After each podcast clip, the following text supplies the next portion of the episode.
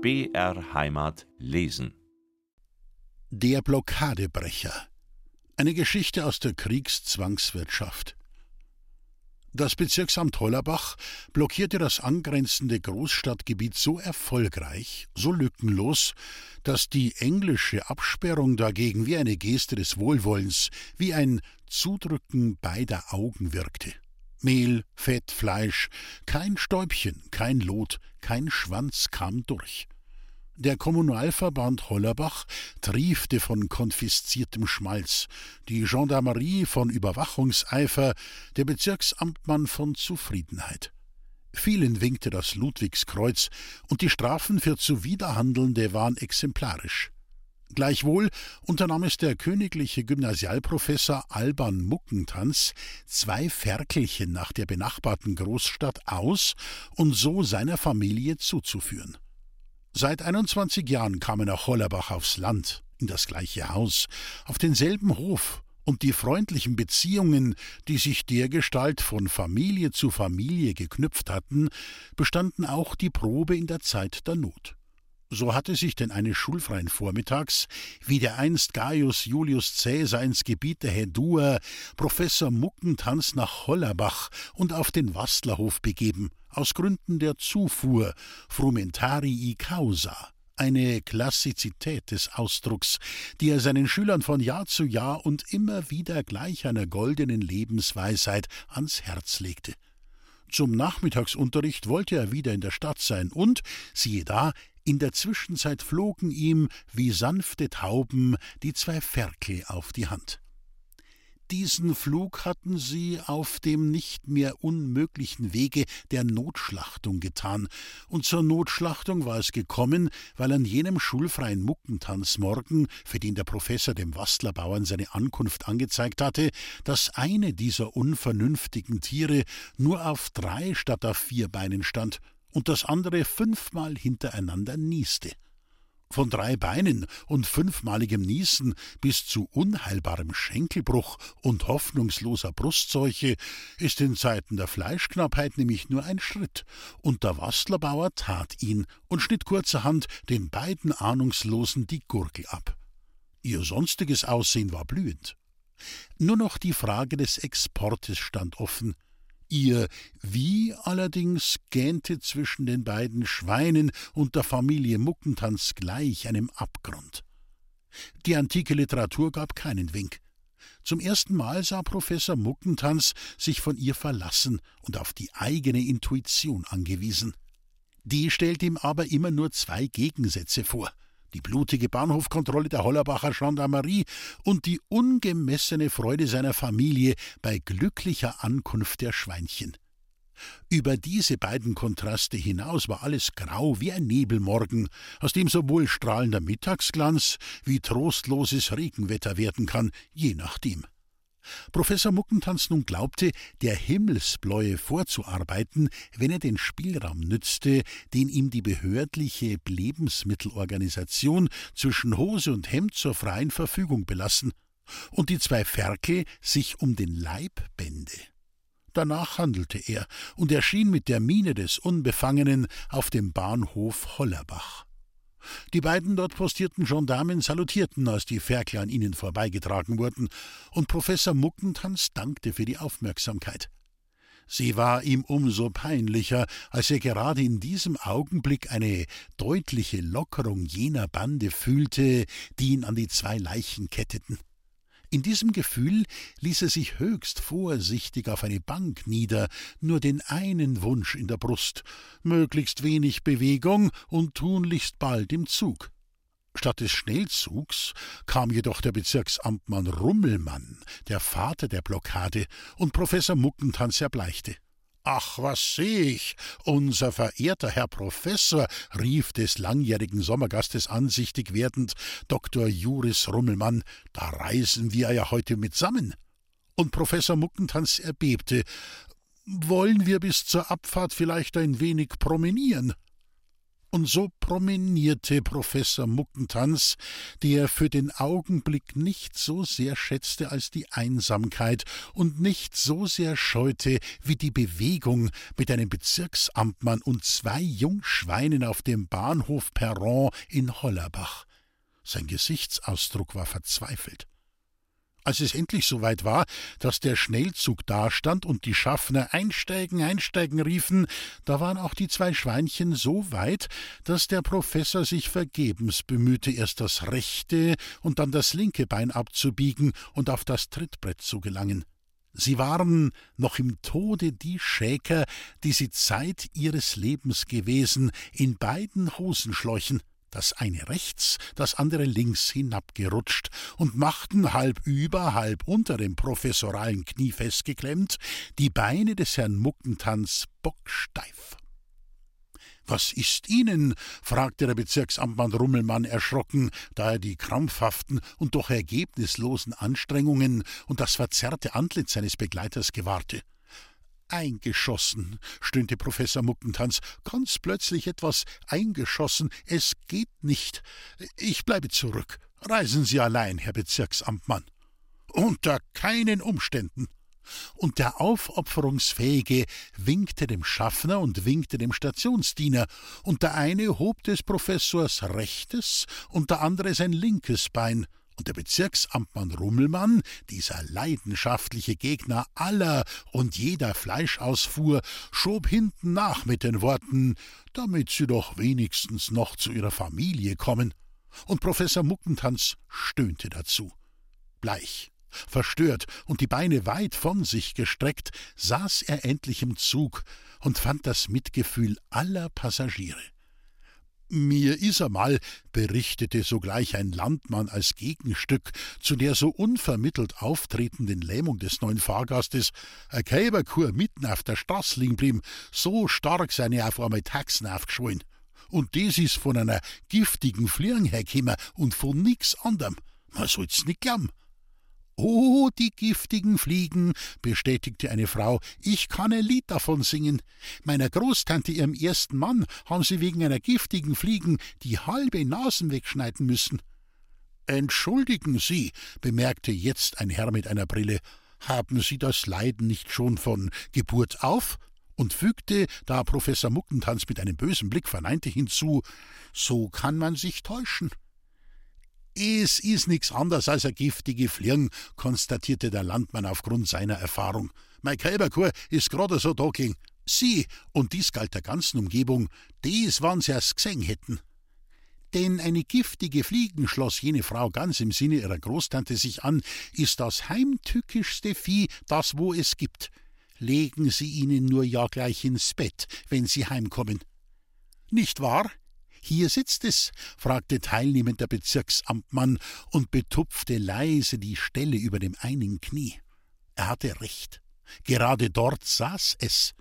Aber von niemand wäre dem Professor die örtliche Untersuchung so peinlich gewesen als gerade von Dr. Rummelmann. Und nur um deswillen ächzte der Schulmann laut auf. Wie? Diese minimale Berührung schon löst einen solchen Schmerz aus? Fürchterlich, ja, dann ist es doch das Beste. Und da eben der Zug hielt, stürmte der Bezirksamtmann aus dem Wagen hinaus und hinein in den Bahnhof. Wenn ihn schon die Leute im Allgemeinen für hart und pedantisch hielten, so sollten sie doch erkennen, dass er das Herz auf dem rechten Fleck habe, sobald es darauf ankomme und mit seinen Amtspflichten vereinbar war. Hier war ein solcher Fall gegeben. Ich habe, sagte er, als er wieder zurückkam, den Stationsvorstand veranlasst, die freiwillige Sanitätskolonne mit Fahrbare an den Zug zu bestellen. Das ist das Best, sagte der Landmann. Die Selkälberkur haben wir auch heimfahren müssen. Weil sich zu leicht eine Blutvergiftung dazuschlägt, ergänzte die Frau, die ein Lied singen konnte von giftigen Fliegen und halben Nasen und der Professor erschauderte, da es ihm kaum gelingen würde, Schlag zwei, wie er es seinen Schülern angekündigt, mit Cäsars Marsch ins Land der Hedua zu beginnen, wenn man ihn vorher noch aufgebahrt, mit zwei Schweinen in der Stadt herumführe. Doch wagte er es nicht, diesem furchtbaren Zwiespalt Ausdruck zu verleihen. Bloß seine Gedanken riefen mit der Inbrunst eines Stoßgebets. Nur endlich weg von diesem schrecklichen Verwaltungschef. Er wurde nicht erhört. Als dreißig Minuten später der Zug in die Endstation einlief, da warteten bereits auf dem Bahnsteig neben ihrer ausgezeichneten Fahrbare mehrere Sanitätsmannschaften und dazu noch der Kolonnenführer, zwei Beiräte, der Schriftwart und der Ortsdelegierte. Denn sie rangen alle um das Ludwigskreuz und leuchtete auch nur von fern eine keusche Möglichkeit, so blieb keiner zurück. Wie die Löwen stürzten sie sich auf den Professor. Sachte, sachte, mahnte Bezirksamtmann Rummelmann, die Empfindlichkeit ist enorm. Doch im Handumdrehen war der Schwerkranke aus dem Wagen gehoben und unter dem Dach der Bahre verschwunden. Chirurgische Klinik lautete die Losung, und die gute Frau, die von ihrem Großonkel her wusste, dass der Bedauernswerte jetzt seine letzte Fahrt im Vollbesitz seiner ungeschmälerten Gliedmaßen tue, legte aus ihrem Reisestrauß eine Blume auf den Krankenwagen. Chirurgische Klinik. Und die Gummiräder waren ebenso wenig imstande, die seelischen Qualen zu lindern, wie die gewandten und doch so behutsamen Hände, die schließlich das Opfer der durchaus ungiftigen, im Gegenteil vollständig genießbaren, ja äußerst bekömmlichen Schweinchen nach einem halbstündigen, in Ansehung des zahlreichen Gefolges fast feierlichen Umzugs durch die hauptstädtischen Straßen und Plätze in den Operationssaal trugen. Keinen Schritt war Bezirksamtmann Rummelmann von der Seite des Unglücklichen gewichen. Auch unterm Rock des Verwaltungsbeamten schlägt ein fühlendes Herz. Der Vorstand der Klinik, Geheimrat so und so, war verreist. Der junge Doktor vom Tagesdienst verständigte den Primararzt, traf Vorbereitungen für die Narkose und zuckte die Achseln über den Fall.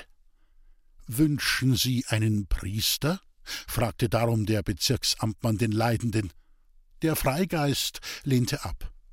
Es hat immerhin etwas Heldenhaftes, dachte Dr. Rummelmann, lediglich im Vertrauen auf sich selbst durch das dunkle Tor zu schreiten. Oder kann ich sonst noch etwas für Sie tun? Gehen, flüsterte Professor Muckentanz. Sie haben recht. Ich werde Ihre Frau Gemahlin vorbereiten. Und endlich war er weg. Der Primararzt kam und schnitt dem Märtyrer die Hose auf. Vergebens wehrte sich der Nicht doch, nicht, ich zieh sie aus. Das können Sie nicht, entgegnete man ihm, ihm, der durch ein langes, glückliches Leben Tag für Tag dieses an sich so einfache Werk ausgeführt hatte, und schnitt weiter. Da kam der Giftherd ans Licht, die Eiterbeule, die Lebensbedrohung, und der Primararzt hörte zu schneiden auf denn nunmehr ließen sich die beiden Schweinchen ohne weiteres an den Ohren herausziehen. Der Kranke atmete erleichtert auf. Die Narkose war überflüssig, die Genesung vollständig. Zur Nachkur gaben die beiden Ärzte auf den erschöpfenden Bericht des Schwergeprüften hin das Versprechen unverbrüchlichen Schweigens unbehelligt, kerngesund, neugeboren, konnte der Professor die Klinik verlassen und legte nur deshalb den Weg nach seiner Wohnung in einer Droschke zurück, weil bei Windstärke elf, wie sie an jedem Tag herrschte, ein bis zu den Knien aufgeschnittenes Beinkleid doch allzu unlebsam in den Lüften flattert. Man kann es indes dem Droschkenkutscher nicht verdenken, wenn er sozusagen mit gestielten Augen auf seinen seltsamen Gast herabstierte, dem noch dazu aus einem unterm linken Arm getragenen Paket zwei Ferkelschwänzchen sich hervorringelten. Frau Professor Elwine Muckentanz fiel dem Wiedergeschenkten, den sie auf des Bezirksamtmanns wahrhaft feinfühlige Vorbereitung hin in diesem Leben nicht mehr zu begrüßen erwarten konnte, um den Hals. Die Köchin den beiden Tieren ganz gehörig mit Salz auf die Haut und Bezirksamtmann Rummelmann der sich nach Erfüllung jener herben Pflicht sofort wieder in die Klinik begeben, das Nest aber bereits leer gefunden hatte, telegrafierte noch in derselben Stunde Ich gratuliere. In die Sanitätskolonne, die mit jener behutsamen Fahrt ihren 233. Transport in diesem Jahr bewerkstelligt hatte, kamen 24 Ludwigskreuze, und nur der Schüler des Professors Muckentanz bemächtigte sich eine tiefgehende Enttäuschung, als anstatt des freien Nachmittags der schon halb totgesagte Ordinarius erschien und mit ihm der ebenfalls nicht recht beliebte Gaius Julius Caesar auf seinem höchst belanglosen Zug ins Häduerland. Frumentarii causa. Der Gemeindewald aber der Forstmeister macht seit acht Tagen eine Beppen. Ist's vielleicht in Rosenheim mit seinem Buben auch wieder nichts? Mit seinem Buben. Sein Bub macht unserem Forstmeister den wenigsten Kummer. Ob der in Freising durchfällt oder in Rosenheim, ist unserem Forstmeister wurscht. Aber sein Wirtschaftsplan, da verging ihnen auch das Lachen. Was für ein Wirtschaftsplan? Mein Gewährsmann blieb stehen. Ja, sagte er, jetzt weiß ich nicht. Haben Sie die letzten sechs Wochen in einem Saus dahingeschlafen oder sind Sie vielleicht gestern erst von einer Weltreise durch Afrika zurückgekehrt? Ach was, Afrika, Asien muss man sagen, denn in Afrika ist sicherlich die Geschichte jetzt auch schon bekannt. Ist ja alles Holz da hinuntergegangen. Wie, wo, welches Holz? Unglaublich. Das Holz vom Wieszeller Gemeindewald. Die Gemeinde Wieszell, das werden Sie denn doch in Gottes Namen wissen, besitzt nämlich auf der Südseite des Jochberges einen Prachtwald, an die 40 Hektar, wenn's nur reicht, mehr als 100 Tagwerk. Und was so ein Kommunalwald, bemerkte ich jetzt, um wenigstens mein theoretisches Wissen zu bekunden, in einer Zeit bedeutet, wo den Gemeinden von Tag zu Tag mehr Lasten aufgebürdet werden, das liegt auf der Hand. Er braucht nicht einmal groß zu sein, nur gut bewirtschaftet und, Gottlob, daran fehlt es beim Weitblick der Regierung, der Berufsfreudigkeit, Schulung und Sachkenntnis unserer äußeren Behörden nicht. Das Rückgrat des Gemeindehaushalts ist geradezu ein solcher Waldbesitz. Wenn er da ist, sagte mein Gewährsmann. Jetzt blieb ich stehen.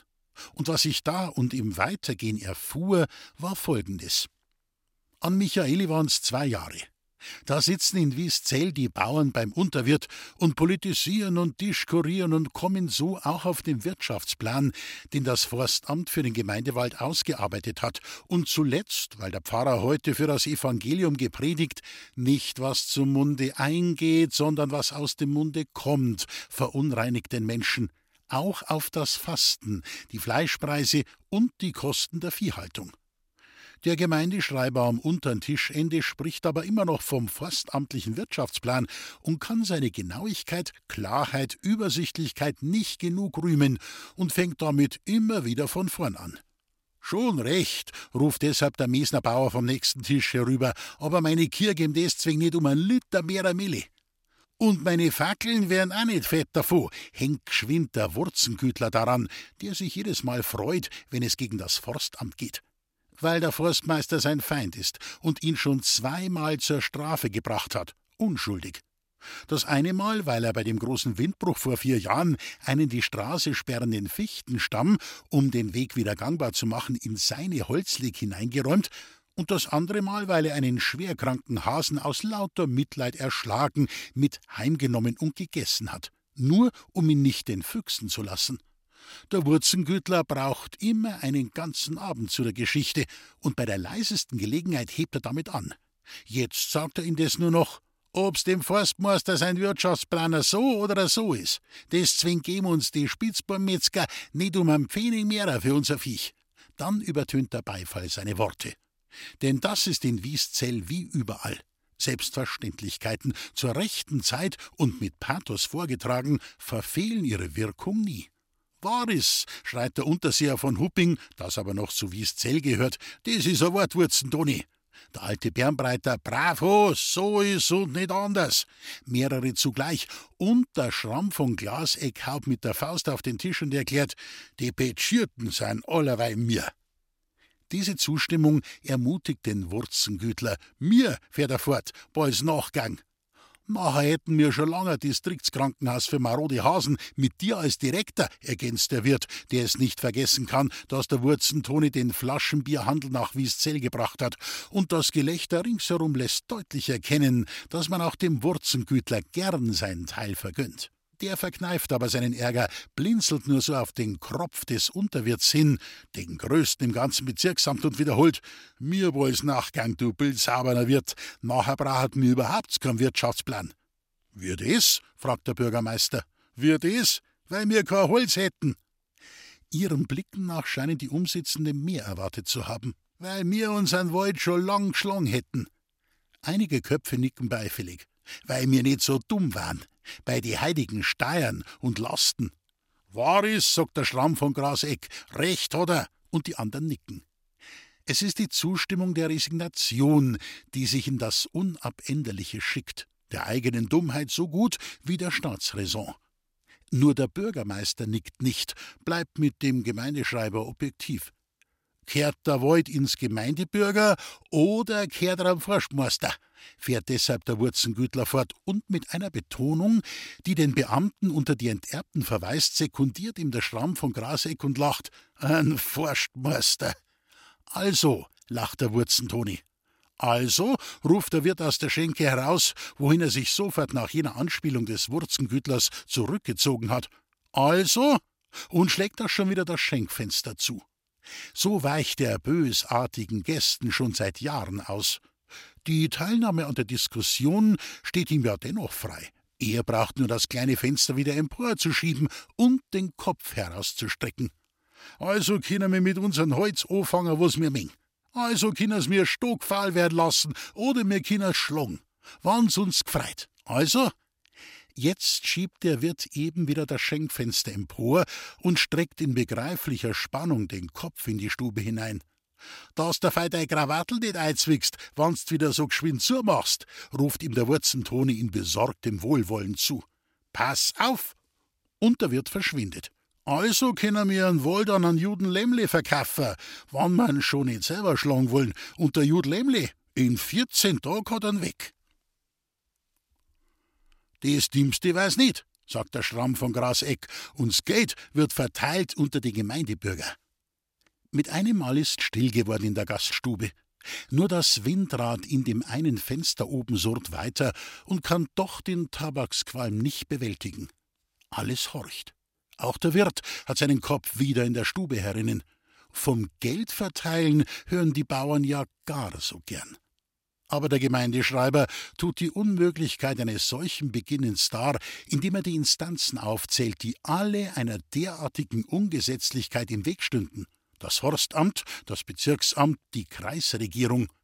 Doch der Gemeindeschreiber mag immerhin dagegen sein, wenn die Bürger, die ihn und seine Familie erhalten, dafür sind.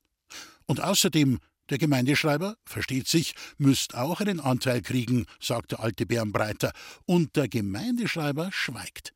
So bleiben die Gegenargumente des Wurzentoni, aufs Forstamt ist Pfiffer, das Bezirksamt, da wollt's mir nicht gehst, die Regierung, die soll erst, unwidersprochen, und man trennt sich diesen Abend mit einem im Entwurfe fertigen, von den einen ausdrücklich bewilligten, von den anderen stillschweigend akzeptierten Attentat auf den Gemeindewald. Noch vor seinem Häusl am oberen Dorfende hört man den Wurzentoni in seinen Nachbarn und in die Nacht hineinreden. Der Forstmeister, weißt, der Forstmeister, sage ich da, der Forstmeister, soll darf's glauben, der hat unseren Gemeindewald noch nie gesehen. Und er sieht ihn nimmer. Dafür aber schaute sich ihn acht Tage später umso gründlicher der Jonas Lemmle aus Mannheim an, in Firma Lemmle und Sohn, Ex- und Import von Hölzern aller Art. Ja, vielleicht hat selbst ein Forstmann noch niemals mit solcher Hingebung sich in den Zauber des deutschen Waldes versenkt, wie damals Jonas Lemmle aus Mannheim sich in den Kubikinhalt des Wieszeller Gemeindeholzes. Und drei Wochen darauf war der Wald weg.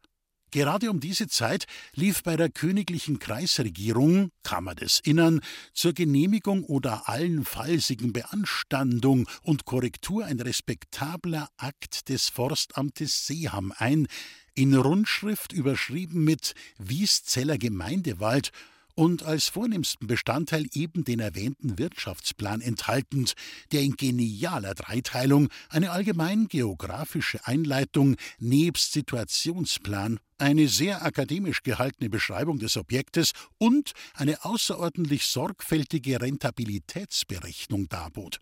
Sie präludierte mit statistischen Feststellungen über Produktionskosten und Preiskonjunkturen, erhob sich zwanglos zu einer Fantasie über Bodenkunde, Botanik und Volkswirtschaft, tobte sich in den kompliziertesten mathematischen Formeln gewissermaßen aus und kam zuletzt mit einer Empfehlung des aufgestellten Wirtschaftsplanes zu abgeklärter Ruhe.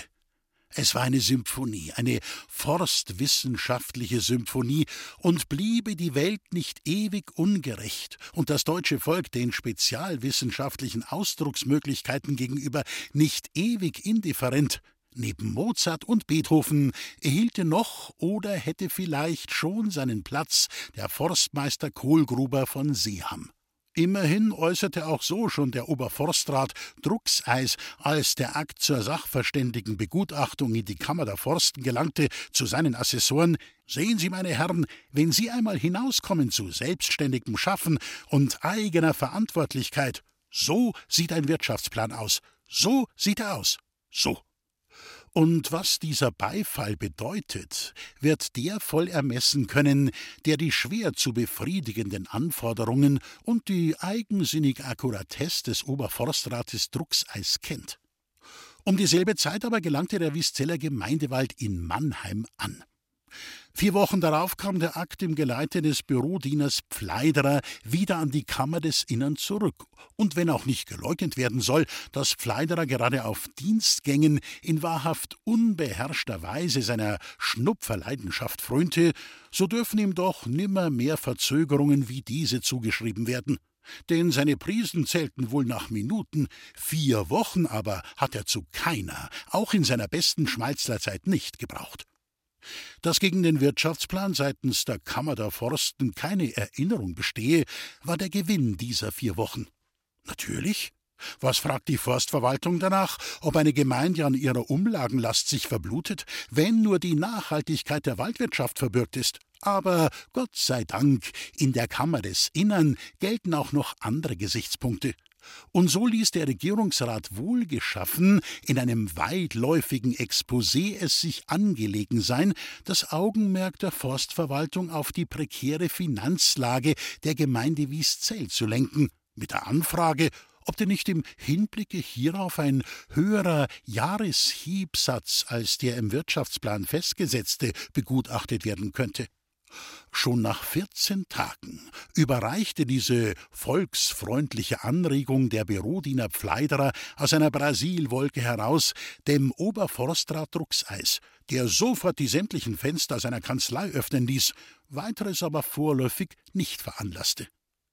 Um diese Zeit gelangte der Wieszeller Gemeindewald in Holland an. Als dann der Oberforstrat Druckseis in einer ungemein gehaltvollen Denkschrift und nicht ohne Seitenhiebe auf die andere, in dieser Frage eben nicht sachverständige Kammer den unnachgiebigen Standpunkt der Forstbehörde darlegte und begründete, schaukelte der Wieszeller Gemeindewald bereits durch den Kanal als zur örtlichen Prüfung der immerhin schwankenden Verhältnisse unter Führung des Forstmeisters Kohlgruber und Zuziehung von zwei Wieszeller Gemeindebürgern eine Regierungskommission gebildet wurde, segelte er in ausgezeichneter Fahrt durch den sonst so stürmischen Golf von Biskaya. Und als die Regierungskommission, die zwei Gemeindebürger waren wohlweislich weggeblieben, durch eine mangelhafte Kartenskizze irregeleitet, statt des Gemeindewaldes das Wieszeller Pfarrholz besichtigte, warf er vor den Kanarischen Inseln Anker. Während der Windstille, die ihn dort festhielt, starb plötzlich und unerwartet, der Schnupftabak hieß es sei ihm ins Gehirn gedrungen, der Bürodiener Pfleiderer. Sonst nahmen die Dinge der naturgemäßen Lauf. Der Wirtschaftsplan wurde bestätigt, der Akt reponiert, der Wald in Swapokmund gelandet und das Geld unter die Wieszeller verteilt. Dass der schon seit drei Jahren ortsabwesende und verschollene Häusler Gerum nichts bekam, war selbstverständlich. und dass er bei seiner Rückkehr vor acht Wochen seinen Anteil haben wollte, nicht minder. Aber das Geld war dahin. Wer sollte dem Häuselmann seinen Teil ersetzen? Niemand wollte von ihm etwas wissen. Einwand über Einwand hielt man dem Landfahrer entgegen. Wie da zu seinem Geld kommen? Durch einen Prozess? Natürlich durch einen Prozess. Und also kam's zum gerichtlichen Austrag. Mit dem Häuselmann auf der einen und dem Bürgermeister und allen übrigen Bereicherten auf der anderen Seite. Gott, welch ein Rattenkönig! Und mit dem Forstmeister Kohlgruber als Zeugen und Sachverständigen. Himmel, diese Bombe! Wie der hellichte Gott sei bei uns, schlug sie ein. Und so kam es, dass das Wieszeller Pfarrholz nicht der Wieszeller Gemeindewald war und dass der Wieszeller Gemeindewald keines Wirtschaftsplanes mehr bedurfte.